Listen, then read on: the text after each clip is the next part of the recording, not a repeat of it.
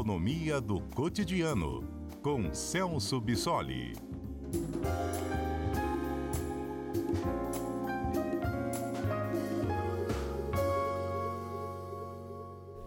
Professor Celso Bissoli, muito boa tarde.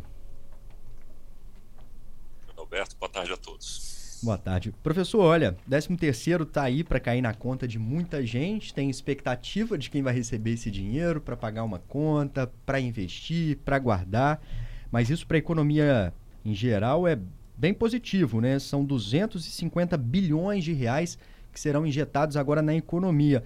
Isso, de maneira geral, para o país, qual que é o, o, o lado positivo né, para a economia, para a macroeconomia, toda essa grana injetada agora no final do ano? Bom, é, a gente tem um, um efeito bastante positivo, claro, é, desse dinheiro circulando na economia. Como você bem observou, são aproximadamente 250 bilhões de reais que esses pagamentos vão, vão representar, né, o que é aproximadamente 2,6% do PIB, ou seja, é uma cifra bastante importante. Né, e só alguns números para ilustrar aqui para os nossos ouvintes. A gente está falando de de aproximadamente 85 milhões de pessoas que vão receber esse 13 terceiro agora nesse ano. Né? São 52 milhões de trabalhadores com carteira assinada e outros 33 milhões de aposentados e pensionistas, né? totalizando esses 85 milhões. E esse 13 terceiro, em termos de um valor médio, uh, gira em torno de R$ 2.600. É claro que existe uma uma diferença entre o setor público e o setor privado e também uma diferença entre as regiões do Brasil. Mas, em média, nós estamos falando de aproximadamente R$ 2.600 uh, por trabalhador. E claro que isso tem um impacto muito importante na economia, porque esses recursos, ao serem transferidos para esses trabalhadores, especialmente aqueles que já têm um salário um pouco mais baixo, uh, isso significa uma injeção direta uh, de dinheiro na economia via consumo. Nós estamos falando uh, de pessoas, né, pelo menos na sua grande maioria, eh, que estão numa faixa de renda um pouco mais baixa, então, em geral, eh, não tem toda uma facilidade de consumo, então todo o dinheiro extra que chega para essas pessoas é transformado quase que automaticamente em consumo.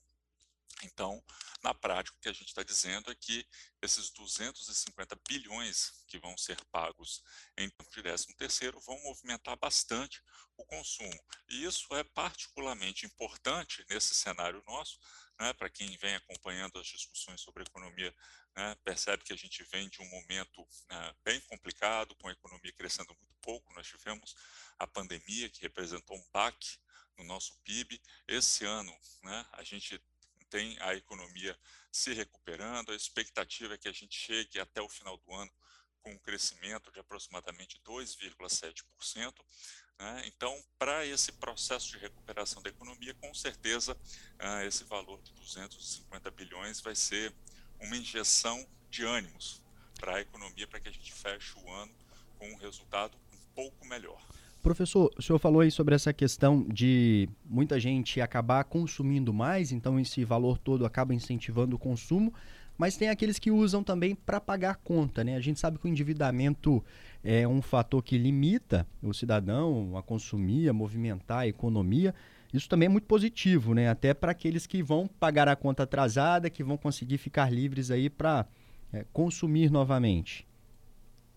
Exatamente. Para aqueles que vão utilizar o salário o 13º salário para pagamento de dívidas, é, mesmo que nesse primeiro momento né, esse consumidor não esteja consumindo e sim pagando dívida, na verdade o que essas pessoas estão fazendo é uma recomposição do seu poder de consumo.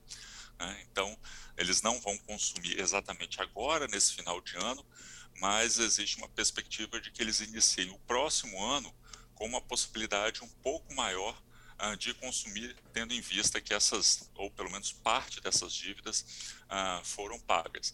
Então, essa recomposição do poder de consumo é importante, porque quando a gente fala em termos de economia como um todo, né, dentro desse cenário econômico, se nós observarmos a composição do nosso PIB, né, o Produto Interno Bruto, uh, aproximadamente 60% do nosso PIB é o consumo das famílias. Né? Ou seja, é, dentre todos os componentes do PIB, o consumo das famílias é o que tem maior peso. Então, quando a gente fala de, de pagamentos de salário, né, de renda diretamente para a população, a gente está falando de um estímulo justamente nesse componente que tem o maior peso, por isso que é tão importante. Então, mesmo que algumas pessoas não ah, consumam agora, nesse final de ano, iniciar o próximo ano com a sua capacidade de consumo parcialmente restabelecida também é importante, porque senão a gente está travando o principal componente do PIB. Por isso que esse estímulo, né, esse pagamento desse 13 terceiro ah, representa um impacto tão positivo para o PIB né, e por isso que a perspectiva de um crescimento um pouco maior da nossa economia. Professor, muito obrigado pelo comentário. Se alguém perdeu, daqui a pouquinho o comentário do professor Celso Bissoli, Economia do Cotidiano, Tá no nosso site, né, Adalberto? É isso, fica tudo disponível lá no cbnvitoria.com.br ou também em podcast, Johnny. É só procurar lá na sua lojinha virtual, Economia do Cotidiano, que vai vir um arquivo ali com todos os comentários do professor Celso lá com a gente. Professor Celso, muito obrigado, boa tarde. Obrigado, eu que agradeço e até a próxima. Até a próxima.